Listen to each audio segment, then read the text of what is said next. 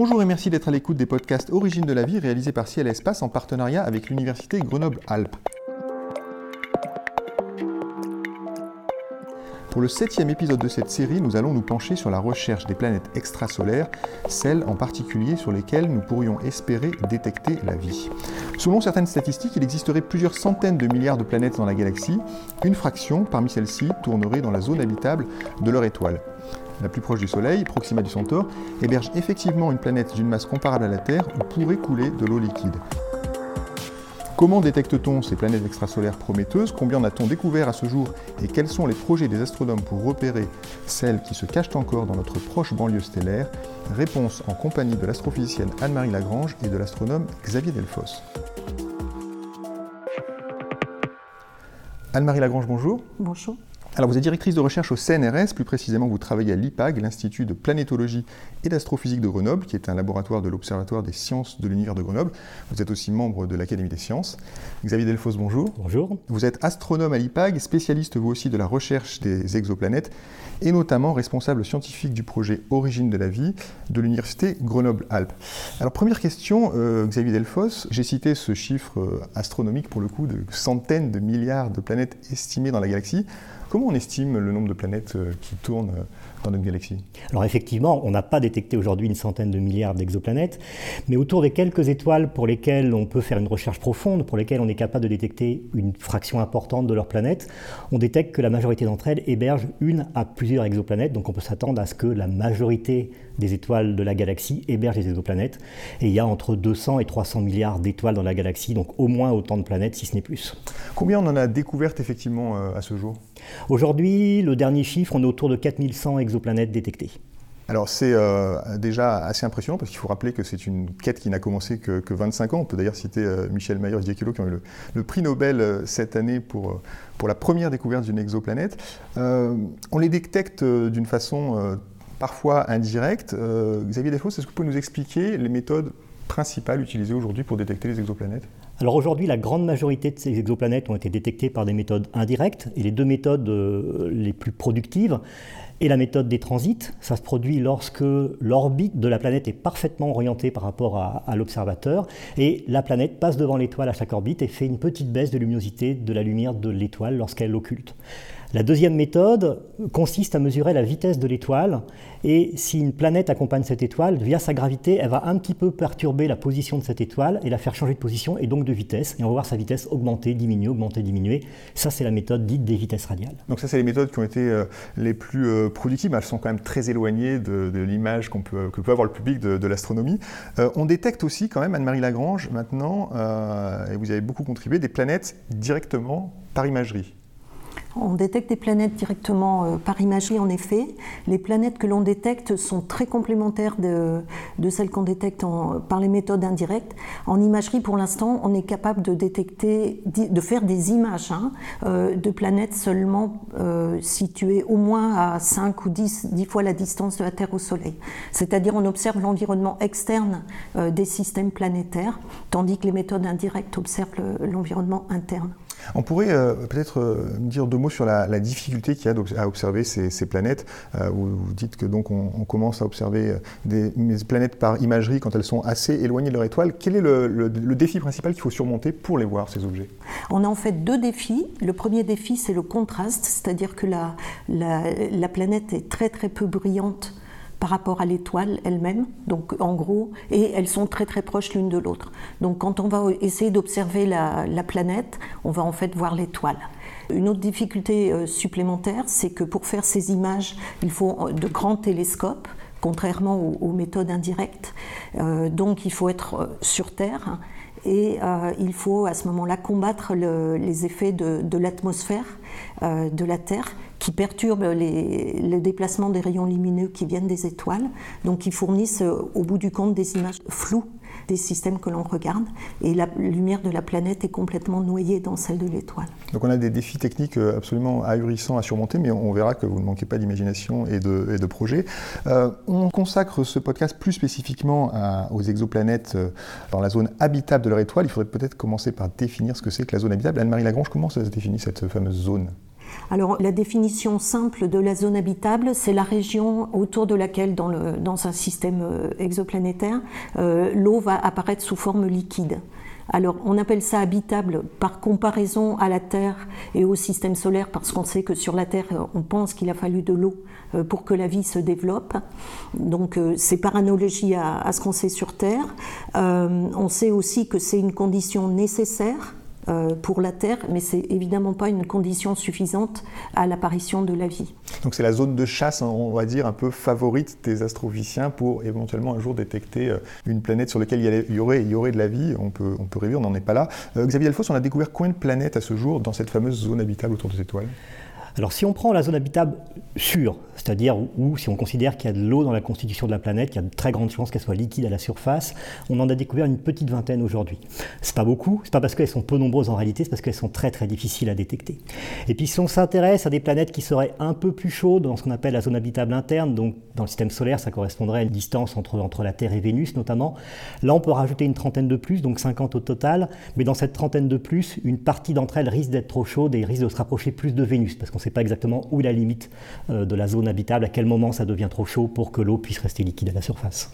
Alors, et bien sûr, euh, on, parle là de planètes euh, rocheuses, enfin des planètes qui ont un sol, c'est ça qui vous intéresse Alors, tout à fait. Dans cette cinquantaine de planètes que je vous ai citées, ce sont des planètes qui font moins que 10 masses de la Terre et qui ont une grande probabilité d'être rocheuses pour la plupart d'entre elles. Peut-être certaines ne le sont pas d'ailleurs, mais la plupart d'entre elles doivent être, doivent être rocheuses parce qu'on s'intéresse effectivement à des planètes avec un sol solide sur lequel l'eau puisse être présente sous forme de lac, de mer ou de rivière. On peut aussi envisager de l'eau sur des satellites de planètes géantes. Euh, autour de ces étoiles. Ah oui, la science-fiction d'ailleurs s'est emparée de ce thème. Euh, je citerai peut-être Avatar, je crois que l'histoire se passe sur le satellite d'une géante gazeuse dans la zone habitable. On les cherche, on ne les a pas encore trouvées, celles-ci. Non. Mais euh, on n'est peut-être pas loin avec certaines méthodes d'être capable de détecter des satellites autour de planètes géantes gazeuses. Alors justement, euh, Xavier Delfos, vous cherchez ces planètes habitables, vous, depuis de nombreuses années. Vous ne les cherchez pas n'importe où. Hein. Vous vous intéressez euh, à l'environnement d'étoiles particulières, des naines rouges. Expliquez-nous un petit peu ce que sont ces, ces étoiles et, et pourquoi sont-elles des cibles intéressantes pour la recherche de planètes habitables alors les naines rouges sont de petites étoiles, des étoiles qui font moins que la moitié de la masse du Soleil et jusqu'à 10% à peu près de la masse du Soleil. Ce sont des étoiles qui sont plus froides que le Soleil, avec une température de, la zone d'où émerge la lumière de l'étoile qui est plutôt autour de 3000 degrés, contre 5500, 5700 pour le Soleil. Et ce sont surtout les étoiles les plus nombreuses de la galaxie, notamment dans le voisinage du Soleil. Les plus proches voisines sont des naines rouges, Proxima du Centaure, que vous citiez tout à l'heure, où 80% à peu près des étoiles sont des naines rouges. Donc déjà, le premier intérêt, c'est s'intéresser à la population majoritaire des planètes, va sûrement être autour de ces étoiles qui sont les plus nombreuses. L'autre intérêt, un intérêt purement observationnel les planètes en zone habitable autour de ces naines rouges sont finalement plus proches de leur étoile, car leur étoile étant froide, pour recevoir une quantité d'énergie similaire à celle que reçoit la Terre, elle va orbiter en 30, 40, 50 jours autour de son étoile, contre 365 jours pour une étoile de type terrestre. Et la plupart des méthodes, notamment les méthodes de transit et vitesse radiale, sont plus sensibles à ces planètes en orbite courte. Donc c'est plus facile de les détecter aujourd'hui, et c'est pour ça que la majorité des planètes rocheuses en zone habitable ont été détectées autour de ces naines rouges. La deuxième raison est que bah, le contraste lumineux entre l'étoile et la planète va être plus faible, parce que l'étoile est plus faible elle-même, alors que la planète va avoir une luminosité similaire à la Terre.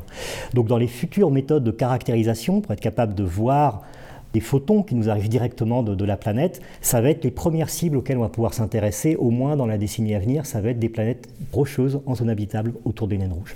La première planète euh, d'ailleurs rocheuse en zone habitable, je crois qu'elle a été découverte autour d'une naine rouge et d'ailleurs dans votre équipe ici à Grenoble. Tout à fait, c'est une planète autour de l'étoile Gliese 667c, donc qui a le nom Gliese 667cc, euh, et qui est une planète de 4 masses de la Terre qui orbite en une trentaine de jours et reçoit 90% de l'énergie que la Terre reçoit du Soleil, donc des conditions énergétique très proche de la Terre très proche de la Terre. Pour autant, euh, on est autour d'étoiles, donc on l'a compris, euh, euh, qui ont un rayonnement un peu particulier, enfin différent de celui de la Terre.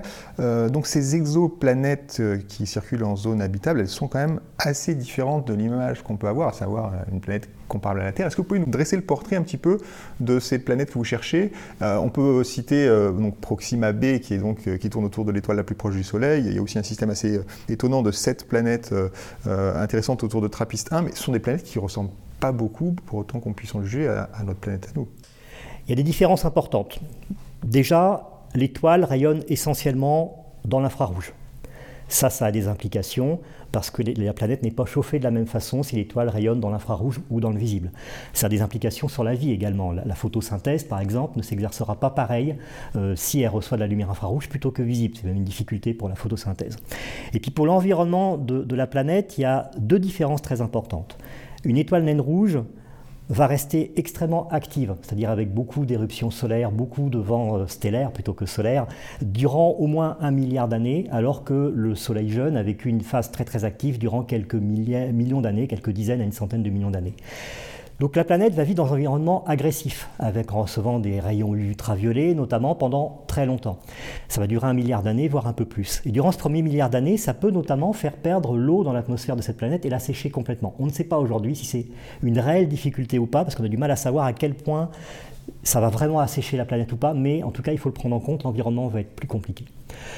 L'autre point est qu'une planète en zone habitable, comme on l'a dit tout à l'heure, va orbiter autour de, son étoile, si c'est une naine rouge, en 30 jours, 60 jours, plutôt qu'un an. Donc elle est beaucoup plus proche de l'étoile, elle va avoir des contraintes euh, gravitationnelles plus importantes, elle va subir ce qu'on appelle les effets de marée plus importants, et elle a des grandes probabilités d'être synchronisée, c'est-à-dire de présenter toujours la même face à l'étoile, tout comme la Lune présente toujours sa même face à, notre Terre.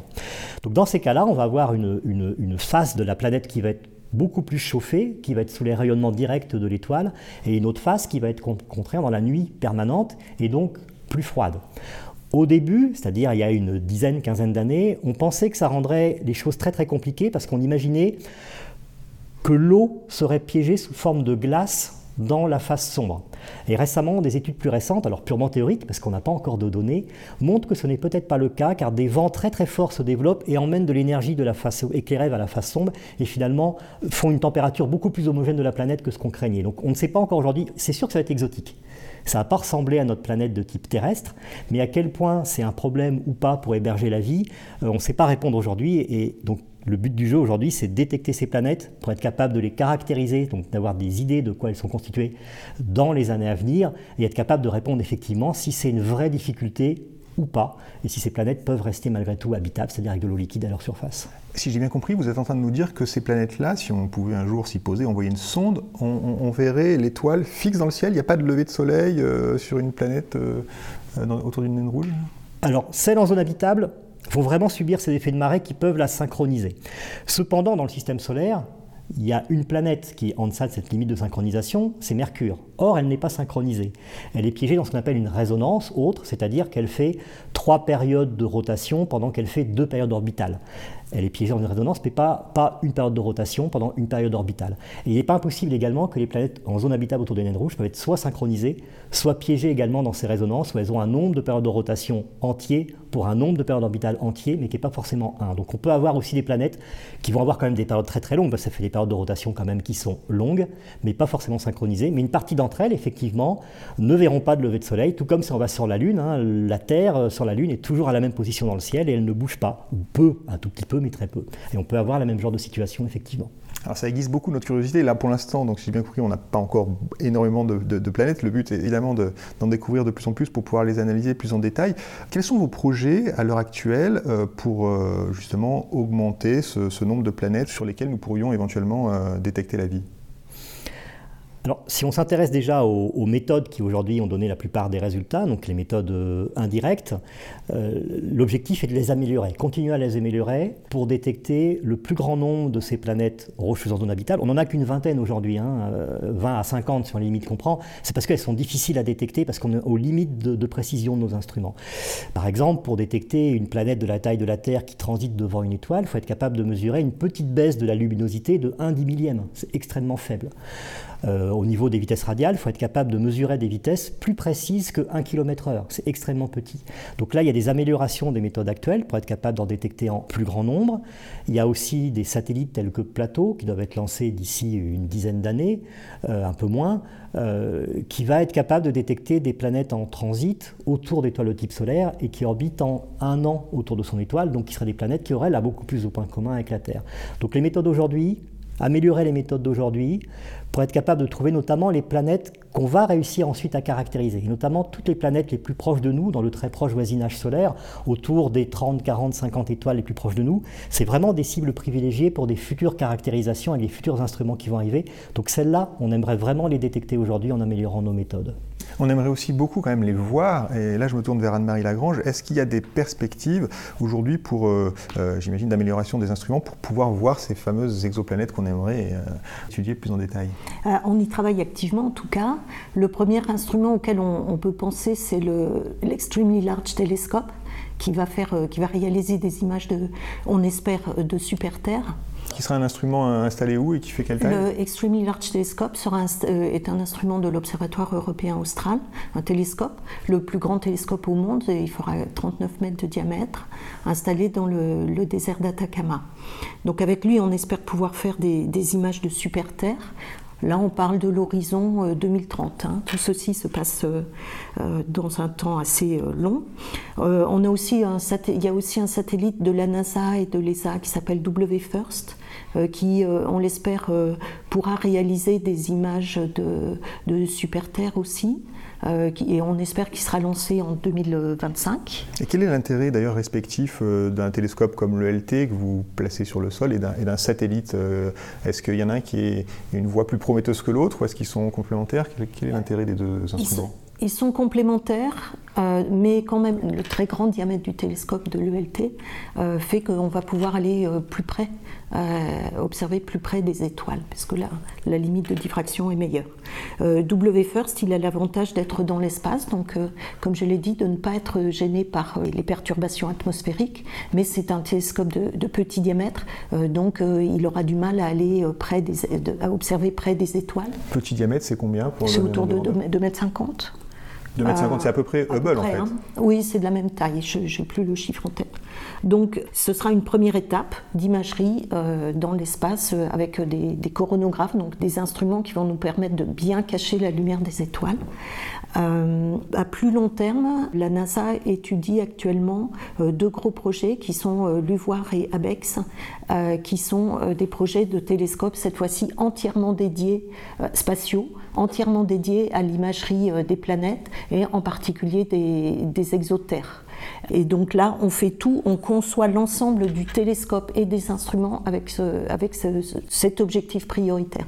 Donc ça change tout, ça change la structure du télescope, le design, on va observer de manière différente. Alors euh, on ne sait pas encore, hein, là on est à l'horizon 2035, 2040, 2050 éventuellement.